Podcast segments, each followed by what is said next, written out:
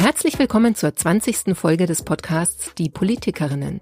Wir sind zurück aus der Sommerpause, heute mit der SPD-Mobilitätsexpertin Yewon Ri und natürlich mit mir. Mein Name ist Susanne Lang, ich bin Journalistin und stelle in meinem unabhängigen Podcast Frauen vor, die sich politisch engagieren, trotz der Widerstände, mit denen viele Politikerinnen konfrontiert sind. Zudem beschäftigen wir uns in dem Podcast mit der Frage, warum wir Frauen eher zögern, wenn es darum geht, unsere Interessen politisch zu vertreten und durchzusetzen. Wer oder was hindert uns daran und wie können wir die Rahmenbedingungen zu unseren Gunsten verändern? Im Podcast begleite ich daher in regelmäßigen Gesprächen drei Politikerinnen, die genau das seit September 2021 als Bundestagsabgeordnete versuchen.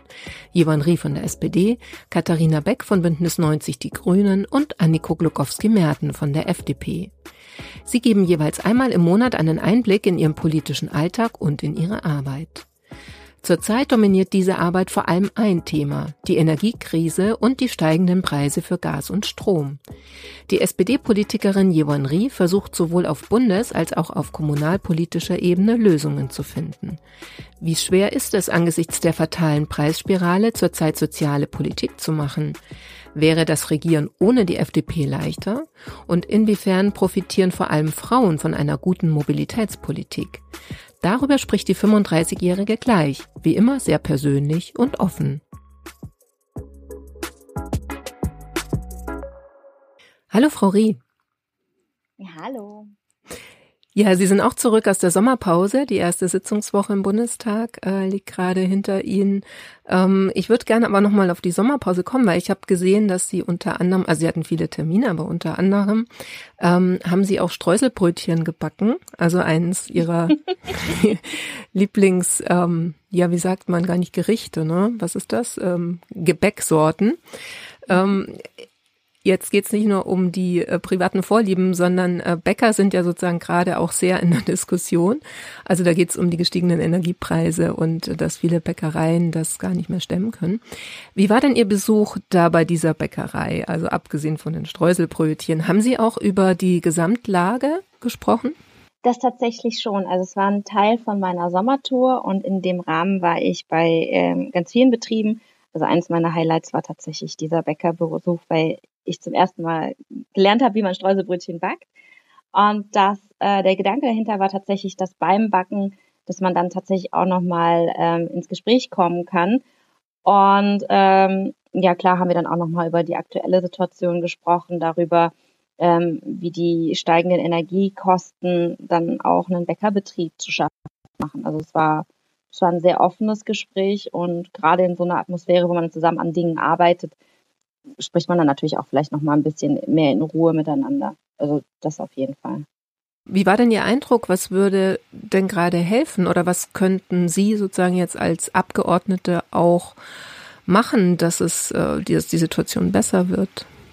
Also das Entlastungspaket, was die Bundesregierung ja jetzt beschlossen hat, geht ja, also geht für mich zumindest viel äh, weit darüber hinaus von dem, was ich eigentlich erwartet habe. Ich meine, wir nehmen nochmal 65 Milliarden Euro in die Hand und entlasten ja sowohl Privat, äh, Privathaushalte, aber halt auch Betriebe und Unternehmen. Aber es reicht natürlich bei Weitem nicht. Ich glaube, es kommt jetzt wirklich darauf an, dass wir ähm, weiter beobachten, wie sich die Preise oder die Preislage einfach auch entwickelt und dass wir bereit sind, so schnell wie möglich immer wieder auch nachzusteuern. Und ähm, es würde ja jetzt auch sehr häufig schon gesagt, dass es wahrscheinlich nicht das letzte Paket bleiben wird. Und genau, einfach vielleicht einfach achtsam bleiben, darauf achten, wie sich was entwickelt, darauf hören, was man auch aus den Wahlkreisen mitbekommt. Das ist, glaube ich, das, was man als Politikerin oder als Politiker im Moment auch machen kann und machen sollte. Mhm. Man hat ja so, vielleicht nehme ich es auch falsch wahr, aber so ein bisschen schon, wenn dann auch mal so von Inflationswellen die Rede ist, das Gefühl, dass es aber nicht so optimistisch ist. Also wie Sie jetzt äh, andeuten, also dann gibt es vielleicht noch mehr Entlastungspakete, als wäre das sozusagen dann auch die die Lösung oder die Absicherung, dass das auch alles funktioniert. Also ich glaube, viele haben tatsächlich so ein bisschen Angst, wie es denn so weitergehen soll. Also wie nehmen Sie das wahr? Ist das sozusagen etwas, worauf Sie das Gefühl haben, als Politikerin auch reagieren zu müssen gerade? Also wir reagieren ja. Also ich, ich sage das jetzt nicht, weil ich jetzt äh, der Meinung bin, dass man Durchhalteparolen braucht, sondern ich bin wirklich davon überzeugt, dass die drei Entlastungspakete, vor allem das letzte, irgendwie wirklich nochmal sehr viel gebracht haben und dass es auch nochmal gezeigt hat, dass wenn es notwendig ist, dass man auch am Ende einer Sommerpause in der Koalitionsrunde dann wirklich auch so ein riesengroßes Paket schnüren kann. Ähm, ich nehme die Unsicherheit auch wahr. Die Unsicherheit ist auch absolut gerechtfertigt, finde ich, weil man jetzt natürlich mit Fragen gerade in Deutschland auch ähm, konfrontiert wird, die wir lange nicht mehr hatten. Wir mussten uns keine Gedanken machen, wie wir als ganzes Land ähm, auch die Energie und die Heizkosten bezahlen. Wir hatten seit lange nicht mehr eine Inflation, die auch die Lebensmittelpreise einfach so unglaublich in die Höhe schnellen lassen haben. Ich finde es völlig natürlich, dass man dann auch beunruhigt ist. Ähm, ich glaube, das Wichtigste ist jetzt einfach, dass wir nach und nach einfach wirklich schauen, äh, wie wir am besten reagieren. Und der Grund, warum wir es jetzt schrittweise tun, ist natürlich auch, weil wir auch selber gar nicht wissen, was jetzt alles noch passieren kann. Das ist ja das Schlimme an der Situation vermutlich, ähm, auch aus politischer Sicht, dass es nicht allein in unserer Hand liegt, wie es weitergeht, sondern wir natürlich auch immer wieder schauen müssen, ähm, wie zum Beispiel auch Russland mit den Gaslieferungen weitergeht und wie lange der Krieg in der Ukraine dauert, wie der Krieg sich weiterentwickelt. Das liegt einfach leider auch nicht in der Hand der deutschen Politik. Mhm. Wie schwer ist es gerade, soziale oder sozialdemokratische Politik zu machen? Also einerseits ist es einfacher denn je, weil diese Entlastungen ja schon sehr sozial geprägt sind. Andererseits ist es natürlich auch sehr frustrierend, weil die Maßnahmen, die wir jetzt ergreifen, sind ja keine, die irgendwie strukturell langfristig helfen. Da, da ist vielleicht noch ähm, das, das Folgeticket fürs 9-Euro-Ticket zu nennen, was ja wirklich mal eine sehr, sehr langfristige Perspektive hätte, ähm, den ÖPNV sozial verträglicher zu machen. Aber abgesehen davon machen wir jetzt natürlich auch sehr viel äh, Krisenbewältigung und nicht vieles von dem, was wir jetzt gerade eigentlich vorhaben, wird ähm, eine nachhaltige Wirkung haben, weil die, die Sachen, die jetzt gerade beschlossen werden, sind ja wirklich kurzfristige Einmalzahlungen und Entlastungen, die wir uns eigentlich, ähm, also die wir eigentlich nicht vorhatten, sondern die uns, wo wir dazu gezwungen werden, weil die Situation einfach so ist, wie sie ist. Das heißt, man hechelt so ein bisschen hinterher. Also ist das, ne, also so, dass man eigentlich zu der eigentlichen Politik, die man machen möchte, gar nicht so kommt? Also wir kommen schon dazu. Also das merkt man ja auch dazu, daran, dass was wir jetzt irgendwie alles schon geschafft haben. Also wir haben jetzt im Moment, äh, meine Kollegin Annika Klose arbeitet gerade an der Ausgestaltung des Bürgerinnengeldes. Ähm, äh, der Mindestlohn kommt, Paragraph 219a ist abgeschafft, ähm, der BAföG wurde erhöht und reformiert. Das alles schaffen wir natürlich, aber es ist natürlich ein viel, viel größerer Arbeitsaufwand, all diese Dinge, die wir vorhatten, zu schaffen, während wir die anderen Dinge tun. Und äh, man braucht gar nicht drum herum zu reden. Natürlich bleiben dann Sachen auch auf der Strecke liegen. Noch nicht mal, weil wir nicht die Ressourcen aufbringen, um die Sachen zu erarbeiten, aber es wird ja sehr viel darüber gesprochen, einfach weil der Haushalt natürlich dann irgendwann begrenzt ist und es nicht hergibt, dass wir alles schaffen. Also da muss man natürlich dann, also was heißt natürlich, im Moment äh, setzen wir Prioritäten und ähm, schichten da natürlich auch ab. Mhm. Das ähm, 9-Euro-Ticket hatten Sie gerade schon erwähnt. Da wird ja diskutiert, dass es eine Folgeregelung oder ein Folgeticket, wie auch immer das dann aussehen könnte, geben soll. Ich habe gesehen, Sie hatten auch eine Veranstaltung dazu. Da ähm, gab es einen schönen Beisatz, dass es auch äh, nicht nur sagen um eine sozial gerechtere ähm, Regelung des öffentlichen Nahverkehrs ginge, sondern auch feministisch, also eine feministische Verkehrswende. Inwiefern ähm, wäre das denn feministisch? Also es ist insofern feministisch, ähm, weil viel mehr Frauen auf den ÖPNV angewiesen sind. Im Moment ist es, es zeigen ganz viele Studien auch, dass im Moment immer noch mehr Männer ähm, ein Auto haben und motorisiert sind als Frauen und Frauen natürlich ähm, darauf angewiesen sind, genauso flexibel unterwegs sein zu können wie Männer, die dann ihren eigenen Pkw zur Verfügung haben. Und gerade Frauen, die Care-Arbeit leisten, ähm, brauchen nun mal ähm, eine Mobilität oder die Gewährleistung einer Mobilität. Und das hat das, ähm, äh, das 9-Euro-Ticket ja auch gewähr, also geboten. wenn man sich jetzt irgendwie anguckt, wie viele ähm, Verwandtschaftsbesuche ähm, stattgefunden haben, wie viele Besuche einfach auch im Krankenhaus, im Pflegeheim, auch im Friedhof irgendwie stattgefunden haben, da sieht man einfach, wie, wie, wie wichtig es eigentlich ist, diesen ÖPNV wirklich möglich zu machen, ohne weitere Hürden, ohne Grenzen und dann vor allen Dingen auch noch bezahlbar. Und das ist halt das, worum wir jetzt gerade äh, ringen. Und ich hoffe tatsächlich sehr, dass die Länder sich jetzt einen Ruck geben und dann mindestens die Summe, die der Bund zur Verfügung stellt, die 1,5 Milliarden, matchen. Mir wäre persönlich sogar lieber, sie würden darüber hinausgehen und den Bund auch nochmal dazu bringen, zu überlegen, ob wir nicht vielleicht doch mehr Geld in die Hand nehmen auch. Wir hatten darüber ja auch schon mal gesprochen, als es gerade lief, ne, die Aktion oder diese drei Monate eben das Ticket gab. Ähm, aber jetzt nochmal rückblickend, vielleicht aus Ihrer Sicht, also was ist denn Ihre Bilanz? Was können Sie da rauslesen aus dem 9-Euro-Ticket? Also sprich, es war ja so ein bisschen die Diskussion, ne, wenn man, äh, soll man erst in die Infrastruktur ähm, investieren, also den öffentlichen Nahverkehr ausbauen, damit mehr Menschen ihn nutzen, oder muss es billiger werden, damit mehr Menschen ihn nutzen? Das ist ja so immer ein bisschen, das sind diese beiden ähm, sagen, Haltungen dazu, die es gibt. Was äh, ist da Ihrer Meinung nach äh, die Folge jetzt, oder was kann man schlussfolgern aus dieser Zeit der drei Monate 9-Euro-Ticket? Also ich bin absolut überrascht, weil ich glaube, das letzte Mal, als wir darüber gesprochen haben, war ich auch ein bisschen skeptisch, weil ähm, die große Angst auch vor Ort in den Kommunen, in den Verkehrsverbünden war, dass man den Menschen ein günstiges Ticket zur Verfügung stellt.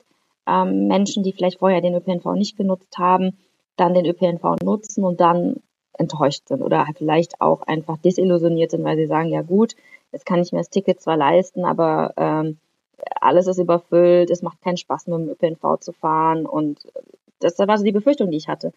Und ähm, ich muss ganz ehrlich sagen, es ist komplett anders gekommen, als ich es auch erwartet hatte, ähm, weil die Menschen ja wirklich damit gefahren sind und die Tickets ja trotzdem verkauft worden sind, egal ähm, wie überfüllt die, äh, die Züge und die Busse dann auch waren oder vielleicht auch, wenn die Züge vielleicht nicht ganz so ähm, zuverlässig waren, wie wir uns das gewünscht hätten. Und das hat mir jetzt gezeigt, okay, der Wunsch nach einem ÖPNV ist da. Die Menschen sind total bereit, auf den ÖPNV umzusteigen. Das zeigen ja auch die Zahlen, dass gar nicht mal so wenige tatsächlich ähm, Strecken mit dem ÖPNV zurückgelegt haben, für denen sie ähm, sonst ein Auto genommen hätten. Und auch einfach die ganzen Stauzahlen zeigen ja auch, dass das unglaublich viel Wirkung hatte. Und das macht mir jetzt einfach Mut, dass wir jetzt sagen müssen, okay, wir müssen immer noch an dem Angebot arbeiten, wir müssen immer noch an der Infrastruktur arbeiten. Aber der Wunsch der Menschen, dass man ein, ein attraktives Ticket hat, ist da und dem sollten wir jetzt erfüllen, jetzt wo einfach die Debatte ähm, da war, die Menschen sich daran gewöhnt haben. Und die Infrastruktur kommt dann nicht danach, sondern parallel. Und allein die Tatsache, dass der Bund ja jetzt die 1,5 Milliarden Euro zur Verfügung stellt und damit eine Aufgabe macht, die ja bisher bei den Ländern komplett alleine lag. Also ÖPNV-Finanzierung war ja eine absolute Ländersache. Das gibt mir ein bisschen Hoffnung, dass vielleicht dadurch dann auch die Länder und die Kommunen und die Verbünde mehr Geld in die Infrastruktur stecken können, die sie sonst vielleicht in Ticketsubventionen gesteckt hätten. Also ich persönlich bin da eigentlich sehr optimistisch und habe das Gefühl, dass das 9-Euro-Ticket mehr für den ÖPNV getan hat, als wir vielleicht sogar gehofft haben. Hm.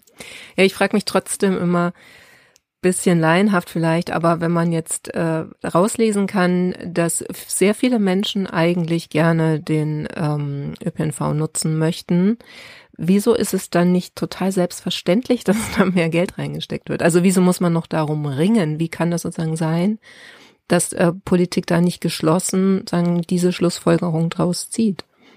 Ich glaube, das ist eine Frage, die wir dem vielleicht auch dem Föderalismus stellen müssen. Ähm, wir vom Bund es ist, es ist ja immer ein bisschen schwierig in der, ähm, in der Haushaltslage und wir geben jetzt Milliarden aus ähm, für eine Aufgabe, die keine Bundesaufgabe bisher war. Das heißt, wir ähm, tun jetzt gerade schon mehr, als wir die letzten Jahre mach, gemacht haben und als wir machen mussten. Und da würde ich jetzt auch eigentlich erwarten, dass die Länder dann mitziehen und sagen, okay, wir schaffen das gemeinsam, ein Angebot zu machen. Warum die Länder da jetzt ähm, nicht sofort mitziehen oder warum es vielleicht auch ein bisschen länger dauert, das ist, glaube ich, einfach auch dem Föderalismus geschuldet. Ich persönlich bin aber auch vorsichtig optimistisch. Ähm, jetzt Mitte, Ende September findet ja die, ähm, die Verkehrsministerinnenkonferenz der Länder statt. Und ähm, die klare Ansage war ja da auch schon von der Vorsitzenden, dass sie erwartet, dass es vorher schon eine gewisse Einigung gibt und man, ähm, der man von da aus dann einfach weiter verhandeln kann, was möglich ist und was die Länder zu, zu leisten imstande sind. Und ja, also ich meine, 17 Partner an einen Tisch zu bekommen, Bund und Länder und dann gemeinsam zu sagen, wir wollen jetzt ähm, äh, gemeinsam Geld in die Hand nehmen, wird halt ein bisschen dauern, aber ich bin, ich bin mir sicher, dass das, dass das klappen muss. Gibt es denn ansonsten jetzt noch, also nochmal einen Sprung zurück zu der sozialen Frage, gibt es noch ähm, Pläne oder schon Überlegungen, wie man aus sozialer Sicht vielleicht dann doch das äh, Risiko für Menschen, Familien abfedern kann, die jetzt ganz konkret Sorgen haben, dass sie diese hohen Energiepreise nicht stemmen können. Also das betrifft ja nicht unbedingt die Ärmsten gerade, ne, sondern tatsächlich auch die Mittelschicht. Also abgesehen von diesem Entlassungspaket, das ja beschlossen wurde, gibt es da Ideen, vielleicht auch jetzt innerhalb der ähm, SPD, wie man dem begegnet? Ich kann leider immer nur wieder auf dieses ähm, Entlastungspaket zurückgehen. Und bei dem Entlastungspaket ist ja tatsächlich sowohl für Familien, also für Kinder auch, Entlastungen drin. Wir haben ja auch nochmal den Heizkostenzuschuss reingenommen. Es gibt einige Einmalzahlungen. Ich glaube, das Wichtigste ist, dass wir das so schnell wie möglich umsetzen. Das ist uns beim letzten Entlastungspaket gut gelungen, dass es innerhalb von wenigen Wochen dann auch ähm, auf den Weg gekommen ist. Ähm, und das müssen wir jetzt erstmal leisten und sonst müssen wir halt wirklich schauen, wie sich das entwickelt. Also es klingt jetzt wie Durchhalteparolen und vielleicht auch wie Ausweichen, aber wir wissen ja im Moment nicht, was jetzt noch auf uns zukommt und was das dann am Ende auch bedeuten wird. Und wir müssen halt wirklich gucken, dass wir gezielt immer wieder entlasten und, und da auch nochmal Gelder dazu geben. Aber gerade Familien haben wir natürlich auf jeden Fall im Blick. Und was mir wichtig ist, ist, dass wir diesmal auch wieder die Studierenden sehr gezielt in den Blick genommen haben mit Einmalzahlungen. Und das war ja die große ähm, Kritik auch nach dem letzten Entlastungspaket auch nochmal sehr pauschal die RentnerInnen genannt haben, dass die nochmal 300 Euro pauschal bekommen. Und vielleicht eine Sache, die mir wichtig ist, weil es immer wieder auch im Netz zu lesen ist, dass Menschen sagen, 300 Euro, das ist ja, ist ja ein Witz, das sind ja Peanuts. Ich glaube, dass das, was wirklich wichtig ist für die Menschen zu verstehen, ist, dass den Menschen, die die Wahl haben zwischen heize ich oder kaufe ich mir was zu essen, dafür sind 300 Euro richtig viel Geld am Ende des Monats. Und ich finde, wir sollten nicht darüber reden, als wäre das einfach ähm, nichts, weil wir damit dann auch wirklich auch nicht den Respekt gegenüber den Menschen zeigen, die mit so wenig Geld oder mit, mit, mit Geld oder mit einem Einkommen, für die 300 Euro dann zusätzlich mehr, richtig viel Geld sind, dann ihren Lebensunterhalt bestreiten. Und ich finde, all diejenigen, die über 300 Euro lachen, sind auch nicht diejenigen, die wir in den Blick nehmen, wenn es um diese Entlastungen geht. Und das ist mir einfach auch wichtig nochmal zu sagen, weil ich glaube, dass die Perspektive derjenigen, die sich viele Dinge nicht leisten können, die muss einfach auch nochmal noch mal genannt werden. Und das ist das, was wir jetzt als Bundesregierung auch versucht haben. Ja, nee, das kann ich gut nachvollziehen. Ich kann mir aber vorstellen, dass es eher sich darauf bezieht, dass ja zum Beispiel die äh, ähm, hohen Energiekosten, dass die ja, oder die Abschläge, ne, dass die monatlich erhöht worden sind und zwar teilweise um über 300 Euro und ähm, dann halt eine Einmalzahlung sozusagen das nicht dauerhaft kompensiert. Also ich verstehe das dann eher als Kritik daran, dass es eben eine, ein, auf der einen Seite eine Einmalzahlung ist und diese anderen Kosten aber monatlich sozusagen dazukommen. Ja, also ich glaube, das wäre natürlich super ideal, aber wir wissen natürlich auch, dass wir ähm, äh, trotzdem verantwortungsvoll mit den, mit den Geldern im Haushalt auch umgehen müssen. Und also wenn es nach mir gehen würde und ich jetzt sagen würde, okay, ich, ich verschließe jetzt die Augen und höre nicht auf unsere Haushalter und Haushälterinnen, wäre das absolut, würde ich da auf jeden Fall mitgehen. Ähm, wir wissen aber halt auch nicht, wie sehr wir das Geld noch zusammenhalten müssen und wie lange. Also wir wissen ja nicht, wie lange es geht. Und ich glaube, das ist das Problem, weshalb es auch, weshalb wir sehr, sehr vorsichtig sind und immer wieder sehr gezielt ähm, entlasten und nicht sagen, wir, wir machen jetzt gerade alles auf einmal. Ähm, ja, mhm. also es, ist, es ist keine befriedigende Situation, weil ähm, klar, ich kriege jetzt auch bei mir im Umfeld mit, dass die ersten jetzt irgendwie auch nochmal eine, also die, die ersten Nebenkostenabrechnungen bekommen, dass die nochmal die Gaskostenabrechnungen bekommen, dass da die ersten Nachzahlungen ähm, äh, fällig werden. Ich kriege in meinem Umfeld mit, ähm, wie Leute ihre Einkaufswagen fotografieren und sagen, das habe ich jetzt dafür bezahlt und dafür hätte ich früher irgendwie das Doppelte bekommen. Es, es tut mir auch total weh, weil, weil wenn es nach uns gehen würde, nach mir gehen würde, würde ich liebend gern alles entlasten.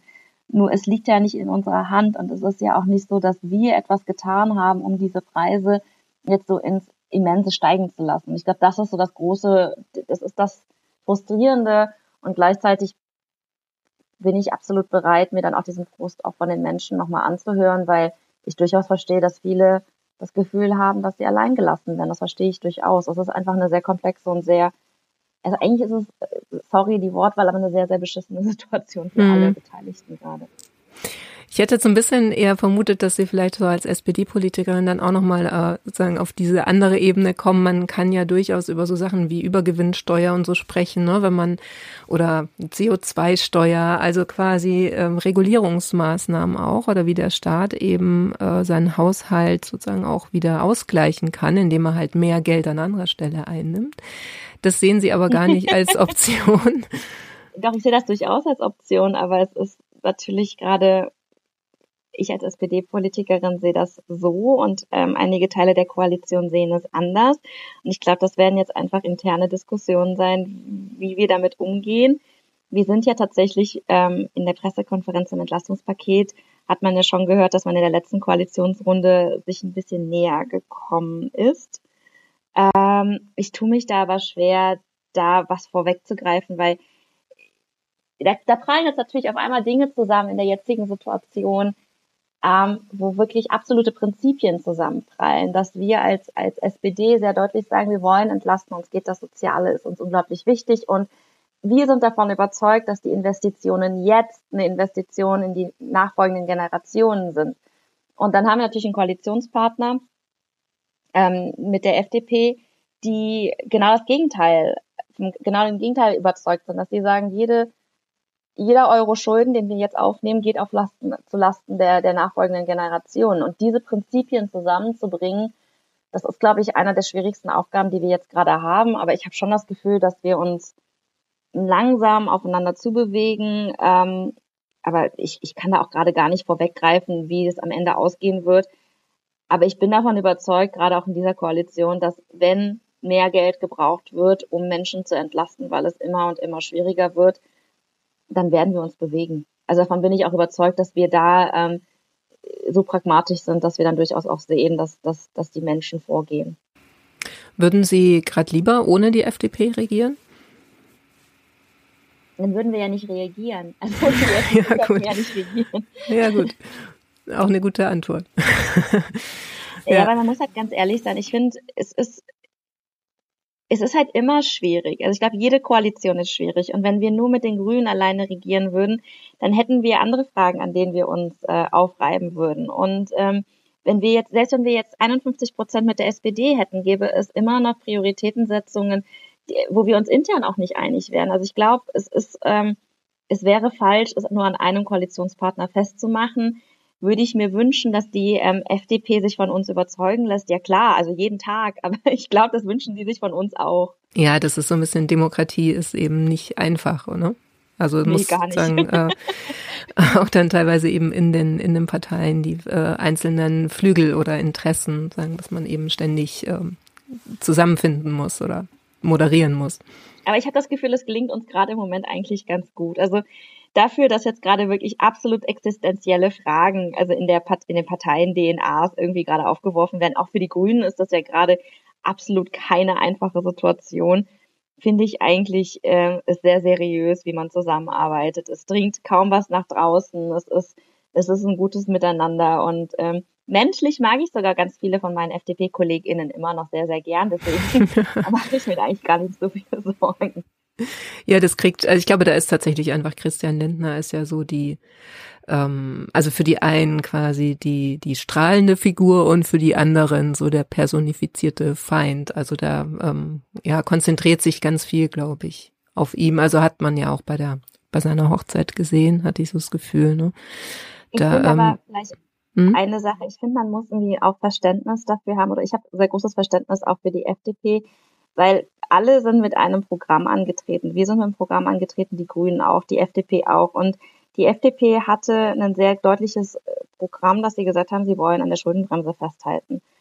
Und die Situation, die es jetzt gerade gibt, erfordert natürlich, dass wir alle irgendwie uns nochmal hinterfragen, ob das, was wir 2021 versprochen haben, unbedingt das ist, was sich jetzt noch halten lässt.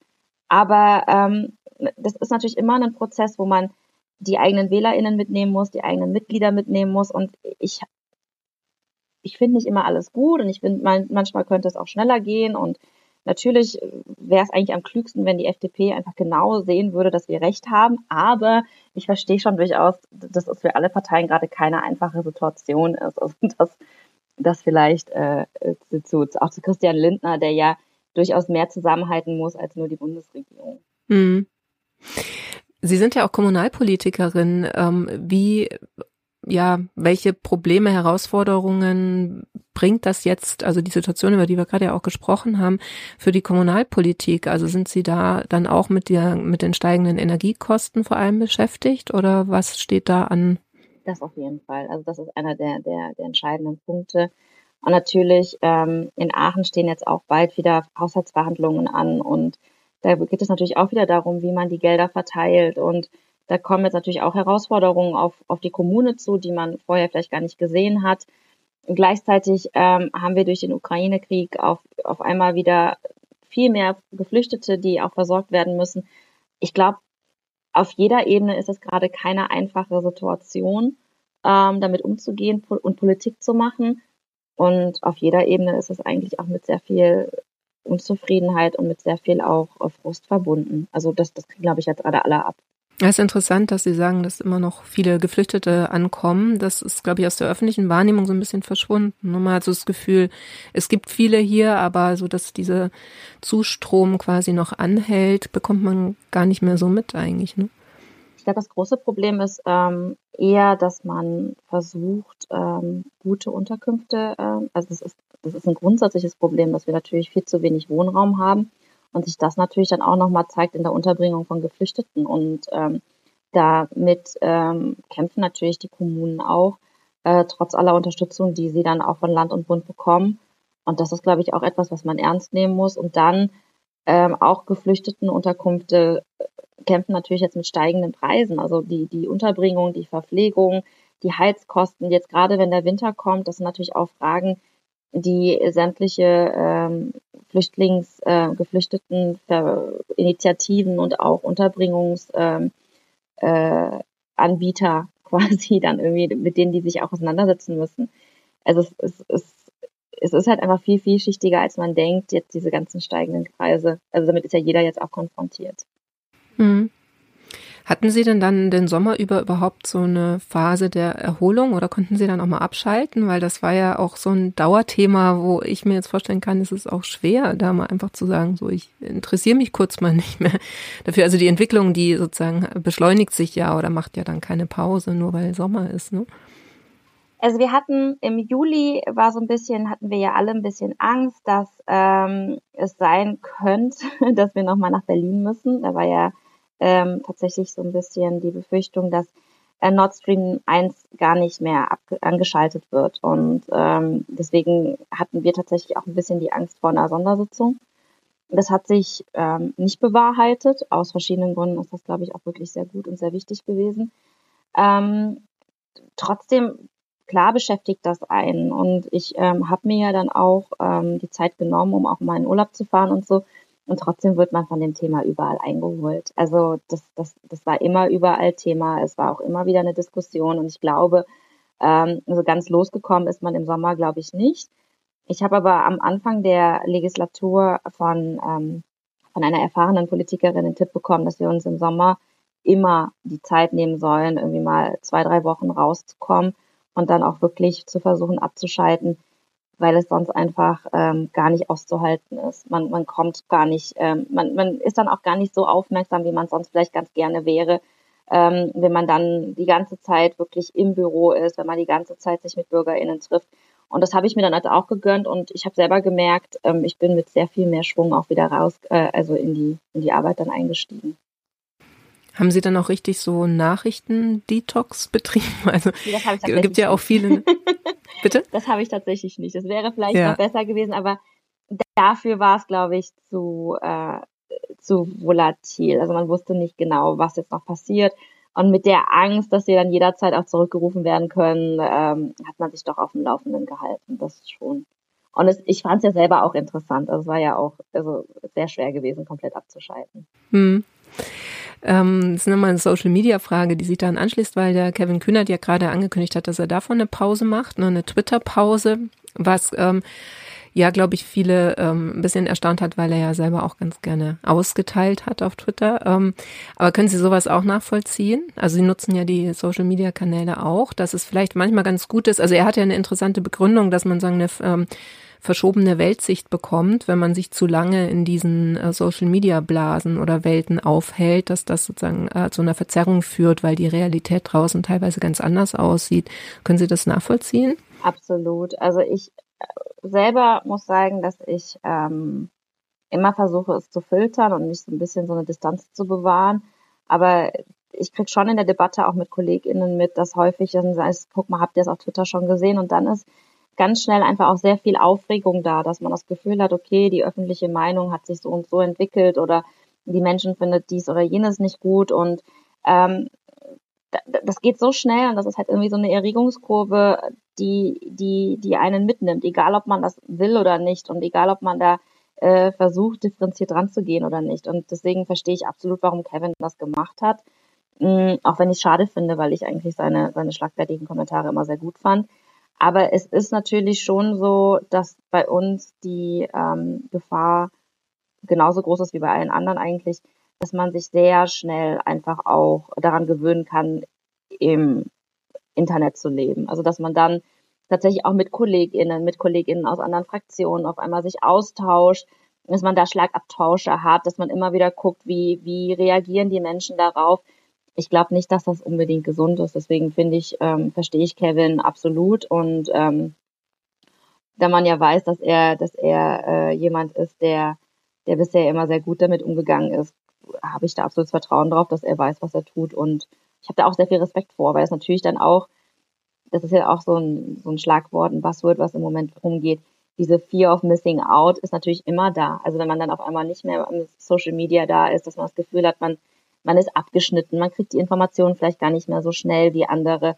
Und dass er sich dem einfach stellt und sagt, ich mache es trotzdem, finde ich eigentlich ziemlich groß von ihm.